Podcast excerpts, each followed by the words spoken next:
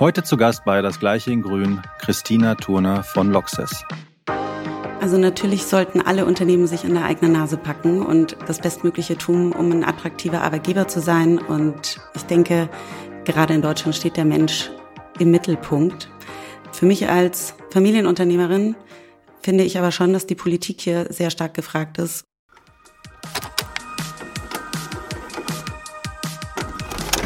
Meine sehr geehrten Damen und Herren, liebe Rundfunkhörer, ein herzliches Willkommen zu Das Gleiche in Grün, moderiert von Moritz und Timo.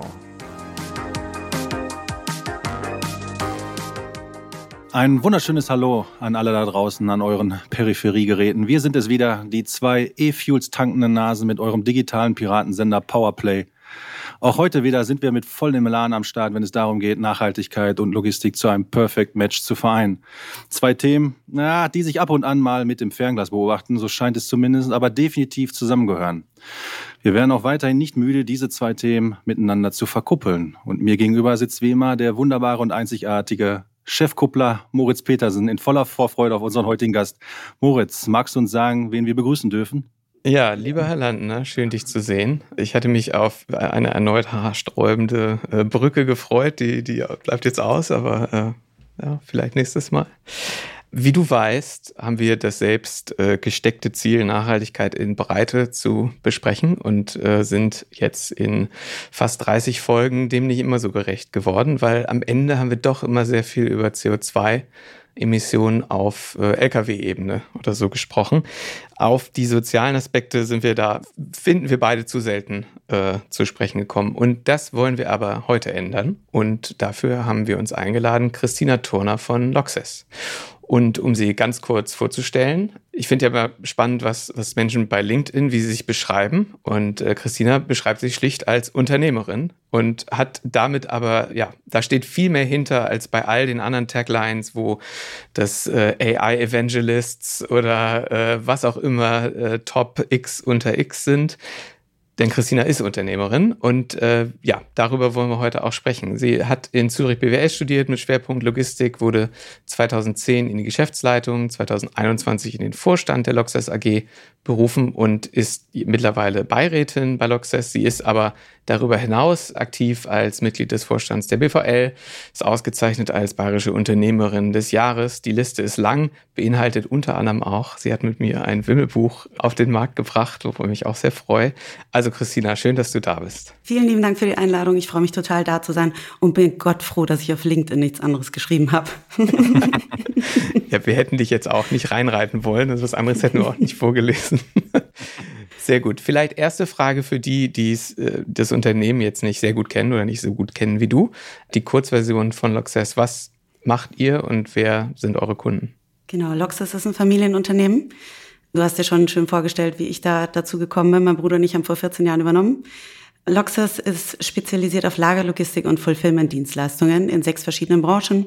Wir versuchen vor allem echte Mehrwerte zu generieren, also die Wertschöpfungstiefe voll mitzunehmen, wenn du so willst, vor allem äh, beispielsweise im Bereich Pharma, in sämtlichen Temperaturbereichen, Serialisierung, Betäubungsmittel und so weiter, aber eben auch im E-Com-Bereich, zum Beispiel für den Kunden DM machen wir die B2C-Logistik.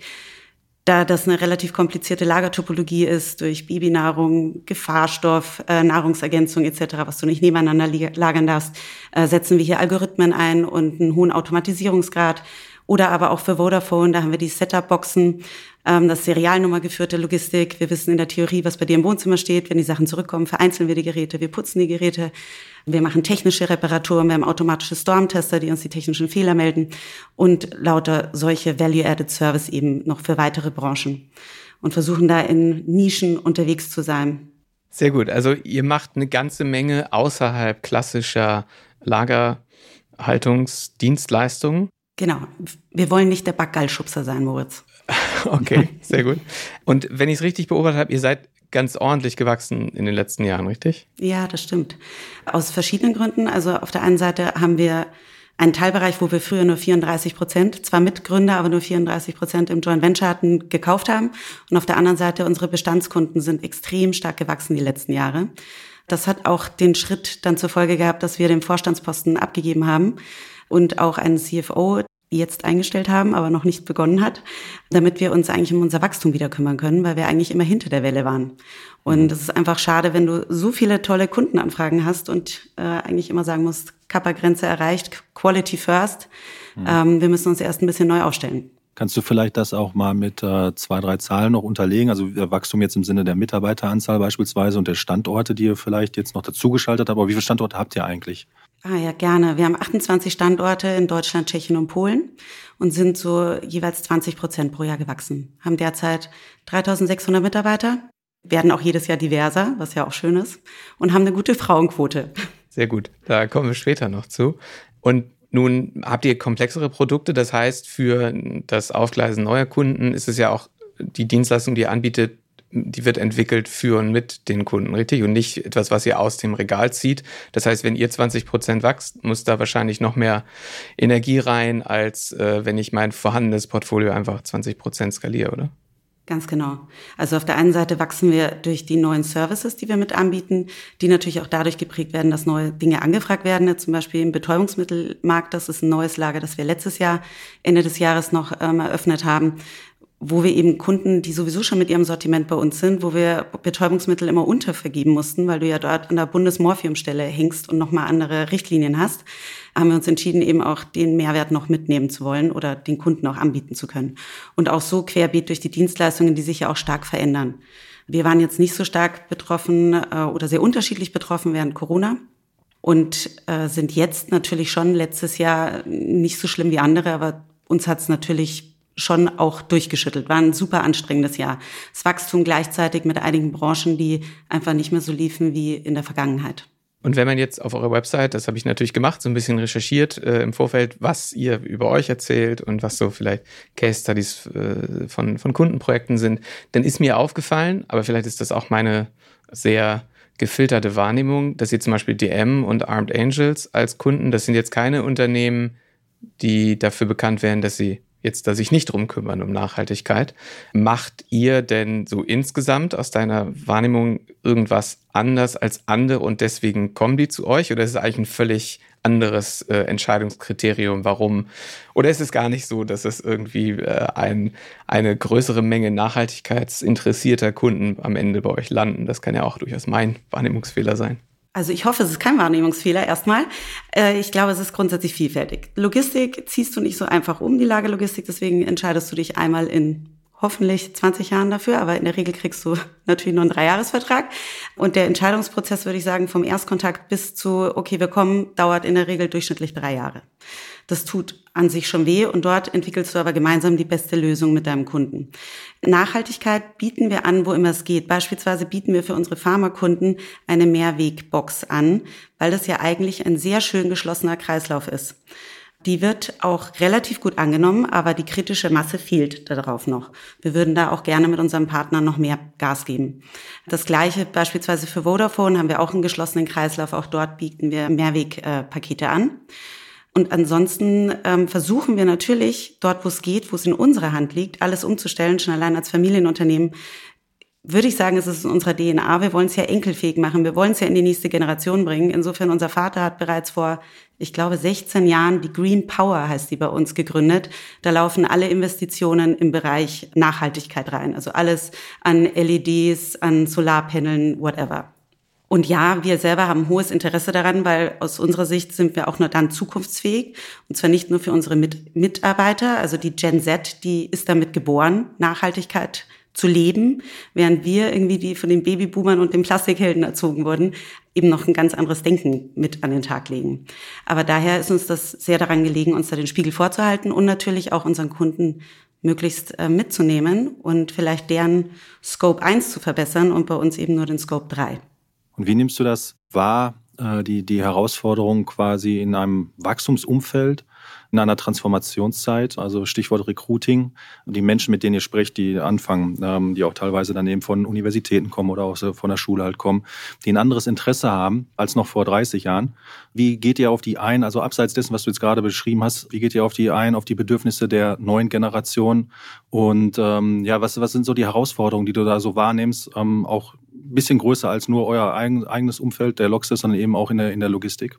Schöne Frage, eine sehr aktuelle Frage. Ähm, also grundsätzlich, wir kämpfen ja in der Logistik, wie wir alle wissen, schon seit 10, 15 Jahren mit dem Fachkräftemangel und dem Arbeitskräftemangel neu dazu. Das eine ist, wir sind in der Peripherie mit unseren Lagerhallen, also es ist nicht immer die beste Erreichbarkeit. Und ich glaube schon, dass du jetzt gerade die Herausforderung hast, die vom Babyboomer bis Z alle mitzunehmen und für jeden was anzubieten und gleichzeitig aber gerade als Lagerlogistikdienstleister nicht eine Zweiklassengesellschaft zu generieren. Also es kann nicht die Idee sein, dass ein Teil fünf Tage im Homeoffice sitzt, auch wenn die dort produktiv arbeiten, die anderen müssen jeden Tag erscheinen. Daher haben wir, versuchen wir immer so einen Zwischenweg zu gehen und wir haben jetzt mit unserem neuen CEO auch gemeinsam einen neuen Strategieprozess gestartet, die OKR-Methode und haben dort beispielsweise als neue Idee gefunden bei den Säulen, die übrigens fast alle auf Sustainability einzahlen, egal aus welchem Teilbereich sie kommen, dass wir ein Next-Gen-Board jetzt gerade gründen, beziehungsweise die Next Gen macht das gerade selber.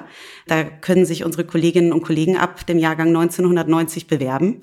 Und äh, die brüten dann Ideen aus oder haben viele Ideen, die sie dann weitergeben an unser Board wieder, um da gemeinsam wieder Dinge zu starten. Wir versuchen jetzt auch Mitarbeiterbefragungszyklen kürzer zu machen und auch die Befragung selber kürzer zu machen. Also, dass das Dienstfahrer gut angenommen wird, kann ich an den Zahlen sehen. Oder dass mein Homeoffice zwei Tage gut angenommen wird. Aber es gibt ja auch ganz viele Themen, äh, zum Beispiel Exoskelett. Wir haben nie verstanden, wieso Exoskelett teilweise nicht gut angenommen wird.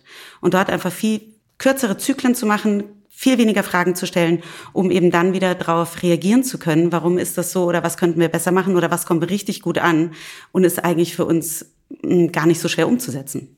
Sehr gut, jetzt haben wir schon ganz viele Stichworte gehört, die äh, wir gleich nochmal vielleicht nicht einzeln, aber, aber ein bisschen langsamer abklappern. Aber vielleicht am Anfang ganz platt, 20 Prozent wachsen und ja eine gewisse Rate an Churn, die ihr mit Sicherheit auch habt. Wie stellt man denn so viele Leute pro Jahr ein? Wo findet man die? Ist echt schwierig. Es gibt keinen Tag, wo wir nicht mehr als 50 Leute gefühlt suchen, über die Standorte verteilt. Hm. Und das äh, tut wirklich weh. Und natürlich kommen auch Ideen von äh, Menschen, die sich bewerben, wo, wo man sich einfach fragt, wie soll das funktionieren? Wenn du in Afrika die nächsten acht Monate sitzt, wie soll ich dich denn onboarden? Wie sollst du denn unsere Werte mitnehmen? Also äh, bestimmte Sachen gehen einfach nicht. Ich glaube, wir als Familienunternehmen haben den echten Mehrwert, dass wir möglichst individuell auf Lebenssituationen eingehen können und wollen, aber eben alles geht einfach nicht. Weil es gibt ja zwei Segmente, ich glaube, die, die du ansprachst, die von woanders arbeiten können. Ja. Da ist vielleicht die Auswahl ja auch deutlich größer, weil eine größere regionale Verteilung geht. Aber gerade bei operativen Jobs, bei denen keine Remote-Möglichkeit besteht, bei denen du eben, wie du eben schon gesagt hast, dicht an einem Lagerstandort, der nicht im, in der Innenstadt irgendwo liegt, dankenswerterweise, wie besetzt man solche Stellen? Also das ist vielleicht auch eine wirklich naive Frage von jemandem, der sich damit noch nicht auseinandergesetzt hat, aber bei Stepstone-Listen wird wohl nicht helfen. Nein, bei Stepstone-Listen wird nicht helfen. Wir haben eigentlich super Erfahrungen gemacht mit Mitarbeiter werben Mitarbeiter. Und ich glaube, wenn du ein Local bist, dann lebst du auch von den Locals, die da wohnen und die über dich gut reden. Und mhm. wir gehen viel über Schulen, Ferienjobs, diesmal ausprobieren, damit wir die vielleicht im späteren Berufsleben wieder sehen. Was sind denn dann eure Erfahrungen, was so gegebenenfalls auch in den letzten 15 Jahren, 20 Jahren sich geändert haben? Also die, die Hauptkriterien, die am interessantesten für die Bewerber sind. Also vielleicht war es früher noch, sage ich jetzt einfach mal, die Bezahlung. Die ist natürlich heute auch immer noch ähm, relevant, gar keine Frage. Aber vielleicht haben sich noch so ein paar Sachen halt geändert hinsichtlich, weiß ich nicht, flexibler Arbeitszeit oder was auch immer. Also so, so eine Trendumkehr. Nehmt ihr da so etwas wahr?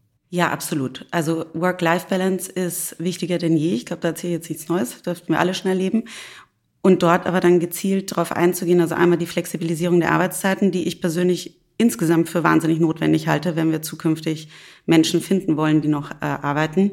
Und schon auch das zu ermöglichen in einem Rahmen, wo es sinnvoll ist, wenn du den Rahmen steckst und sagst, okay, du kannst so und so viele Tage von zu Hause arbeiten, weil der, deine Lebenssituation gerade so ist und für dich der Arbeitsweg auch wahnsinnig weit ist, dann finde ich, würden das, dann verstehen das ja auch alle außenrum, warum jemand vielleicht eine Ausnahme bekommt. Und dann würde ich sagen, ist es auch die Weiterbildung. Alle wollen sich weiterbilden und das finde ich auch total klasse, dort ein Budget zur Verfügung zu stellen und zu sehen, was könntest du in diesem Jahr noch erreichen. Das stärkere Vernetztsein miteinander, was eigentlich im Kontrast zu dem steht, dass man lieber von zu Hause arbeiten möchte, stelle ich schon fest, dass alle den Wunsch haben, alle kennenzulernen. Also dass es schon eine Plattform, ein Event gibt, wo man sich immer mal wieder trifft und sich austauschen kann. Mhm. Das eine ist, wenn ich da noch eine Frage draufsetzen kann. Das eine ist ja, die Leute zu bekommen, die Menschen zu bekommen. Das andere ist aber auch, die Menschen im Betrieb zu halten. Das hat jetzt nicht unbedingt äh, ursächlich immer etwas mit der Attraktivität des, des eigenen Arbeitsplatzes zu tun. Es ist auch ein bisschen ja die Sozialisierung der Menschen letztlich, die ähm, wesentlich flexibler und auch spontaner sind, ähm, äh, einen Job zu wechseln. Aber die, die Menschen halt im, im Beruf zu lassen letztlich, dass sie weiterhin bei euch beschäftigt sind. Was sind da eure Bestrebungen, dass sie halt nicht wechselwillig sind? Ich glaube, da hat sich insgesamt nicht so viel verändert, weil ich mhm. glaube schon, dass jeder immer eine Perspektive möchte. Also dem äh, Vorgesetzten anzuhalten, im Feedbackgespräch auch die Perspektiven gemeinsam zu besprechen. Was könnte in ein, zwei, drei Jahren sein und was möchtest du eigentlich? Was ist deine Erwartungshaltung? Wenn, wenn derjenige natürlich gerne mal in den USA für zwei Jahre leben wollen würde, dann geht's halt leider jetzt mit uns nicht. Dann hoffentlich kommt er danach zurück. Aber dass man sich halt gemeinsam dahin entwickelt. Und dann sicherlich auch die Kommunikation, eine transparente Kommunikation. An der arbeiten wir auch hart, aber wir sind auch noch nicht dort, wo wir hinwollen. Wie siehst du denn äh, vielleicht rausgezoomt aus jetzt euren konkreten Erfahrungen die Attraktivität der Logistikbranche insgesamt für Arbeitskräfte sowohl im Büro, also die, von denen wir jetzt ja immer, wo wir immer wieder zu zurückgehen, die, die remote arbeiten können, aber auch die, die tatsächlich die physische Arbeit machen im Lager oder im Fahrzeug. Die Logistik bekannt ist, sie glaube ich ganz okay. Das Problem ist, dass wir nicht dort vertreten sind, wo Menschen Arbeit suchen. Also ich glaube, wir kommen in Berufsberatungen so gut wie nicht vor. Unsere Kinder lernen in der Schule überhaupt nichts über Logistik. Und alles was sie sehen, wir sind ja unsichtbar, ist der Paketbote oder wenn es schief geht. Insofern nein, die Logistik hat kein tolles Image und wir müssen dringend an der Attraktivität arbeiten, aber vor allem müssen wir am Bekanntheitsgrad arbeiten. Also euch geht's doch genauso, wenn man sagt, man arbeitet in der Logistik. Ich bekomme überhaupt keine Frage dazu gestellt, weil die Leute überhaupt nicht wissen, was sie jetzt fragen sollen. Hm. Weil das, man hat keine Vorstellung. Aber Bekanntheit ist ja eins. Und wenn ich dann das bekannt mache und dann vielleicht von ähm, den Projekten berichte, die ihr dann macht, mit äh, Involvieren von jüngeren Arbeitskräften in Boards und was weiß, ich, was weiß ich, das klingt ja durchaus attraktiv, aber ist sicher nicht repräsentativ. Deswegen bekannt, aber dann ja auch nicht zwingend attraktiv. Oder sehe ich das falsch? Nein, das stimmt. Aber ich würde schon sagen, dass wir eine attraktive Branche haben. Wir haben über 100 verschiedene Berufsbilder in der Logistik. Wir sind aus meiner Sicht total innovativ. Wir sind, was Nachhaltigkeit angeht, gut, wir mussten auch alle, glaube ich, früher, weil einfach der Druck in der Öffentlichkeit sehr groß war, sind wir recht weit. Daher würde ich sagen, und wir, wir wachsen extrem stark. Es ist super spannend. Wir sind äh, die verlängerte Werkbank zur Produktion. Also Logistik an sich ist mega attraktiv, aber du musst den Ball rüberbringen, du musst es erklären und es ist nicht leicht zu erklären. Moritz, wir beide wissen das dank dem Wimmelbuch ja auch. Jetzt geh mal die Nächsten an, das zu erklären. Das ist super schwierig, unsere Branche rüberzubringen, allein weil sie eben riesengroß ist und vielfältig ist. Siehst du insgesamt Familienunternehmen da ein bisschen besser aufgestellt, weil in diesem Umfeld Fachkräfte zu bekommen, als jetzt börsengelistete Konzerne oder andere Du hast ja immer Pro und Contra.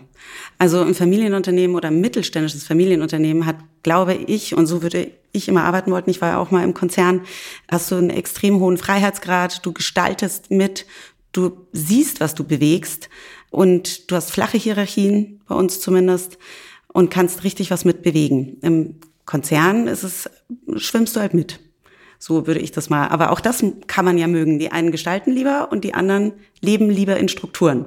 Mhm. Daher glaube ich, das kann man jetzt nicht so eindeutig sagen, aber grundsätzlich würde ich behaupten, der Mittelstand ist schon sehr agil und schnell und cool. Ich würde gerne noch eine Frage stellen, ein bisschen expliziter zum Thema Ergonomie weil das auch ein ja, großer sozialer Aspekt von Arbeitsplätzen halt ähm, äh, ist. Kannst du vielleicht da nochmal darauf eingehen, was ihr so tut? Du hast gerade schon Exoskelett mal angesprochen, was du also auch schon mal angedeutet hast, dass das nicht so angenommen worden ist, aber es gibt noch andere Ideen, die man am Arbeitsplatz halt gestalten kann, damit es auch ein bisschen, ja, ich sag mal, körperlich erträglicher ist für die Mitarbeiter dort. Kannst du vielleicht da nochmal eingehen, was ihr so tut? Gerne. Also wir automatisieren, wo immer wir können.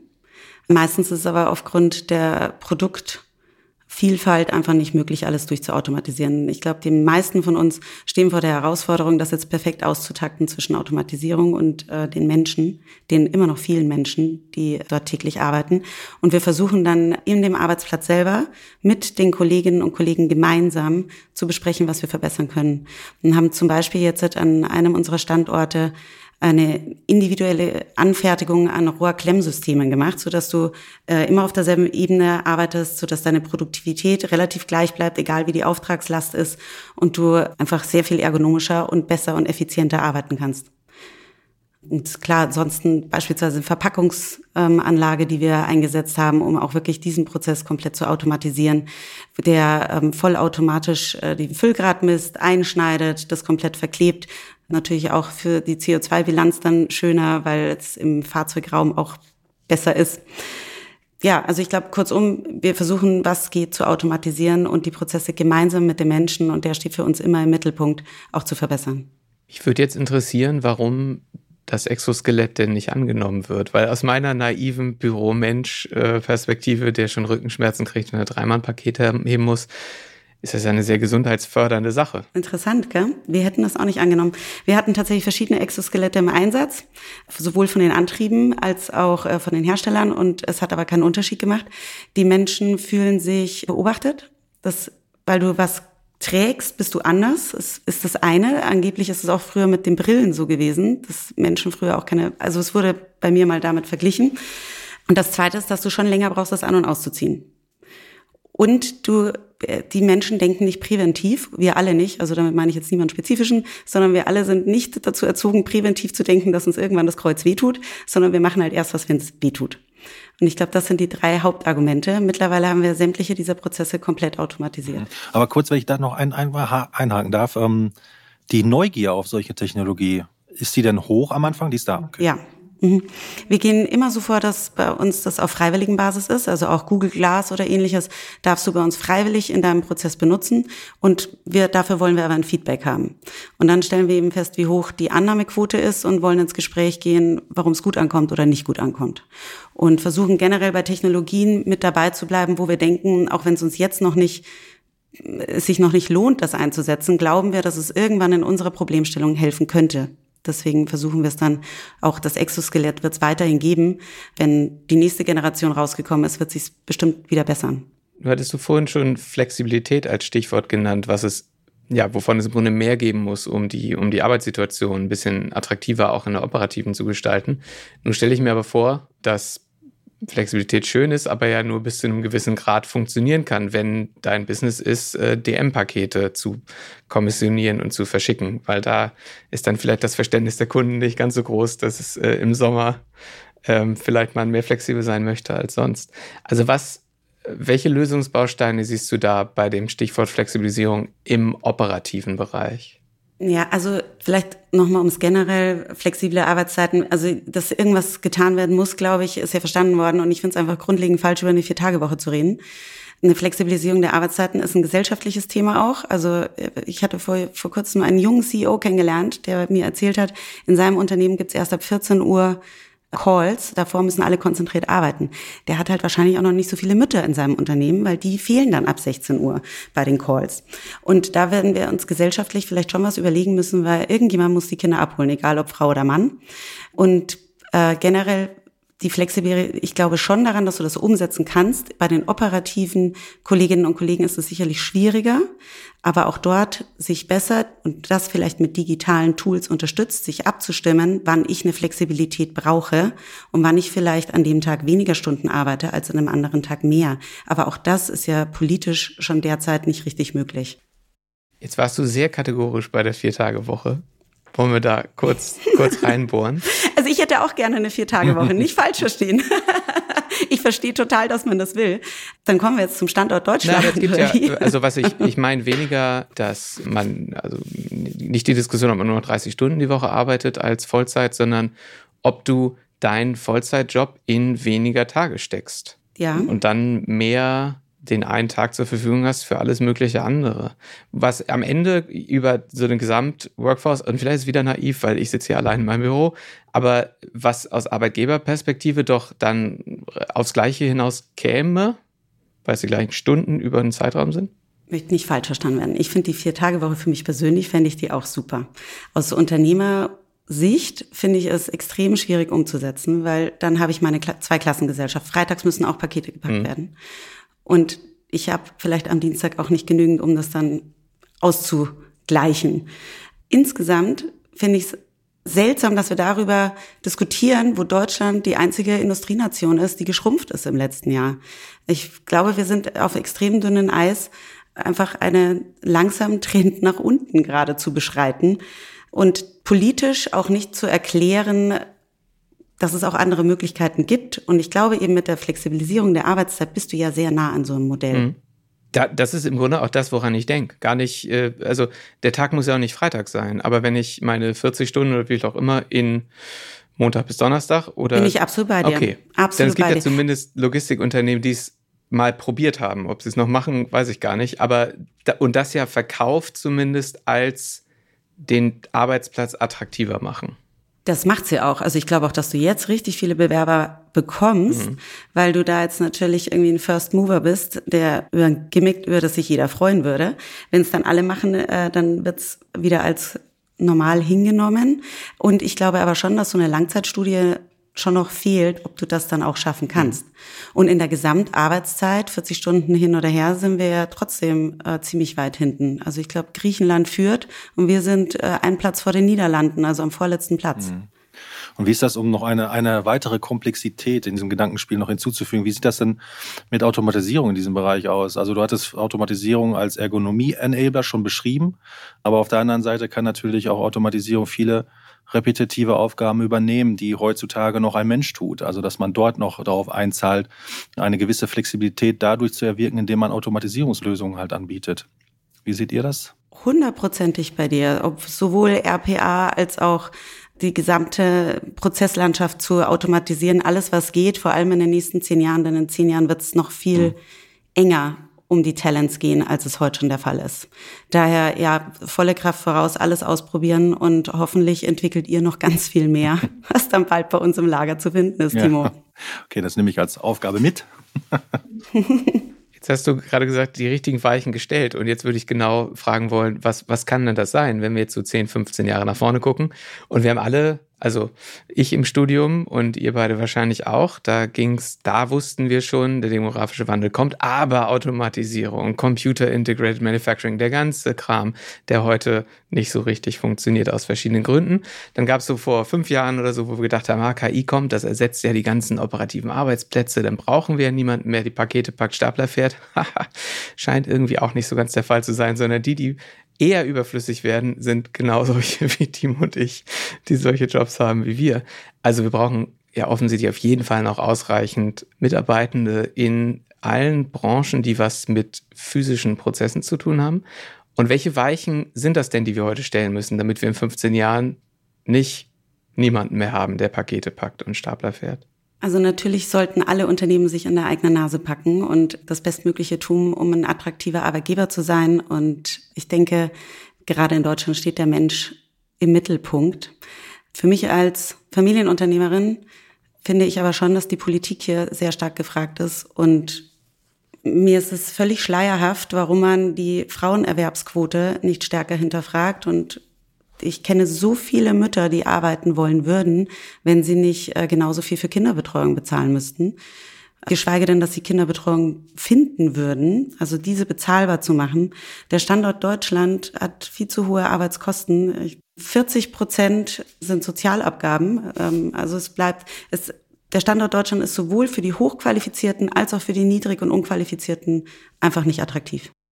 Wie wird denn, das ist jetzt vielleicht ein größerer Sprung, aber du hast hier ein bisschen, du hast ein bisschen die Schanze gebaut für den Sprung.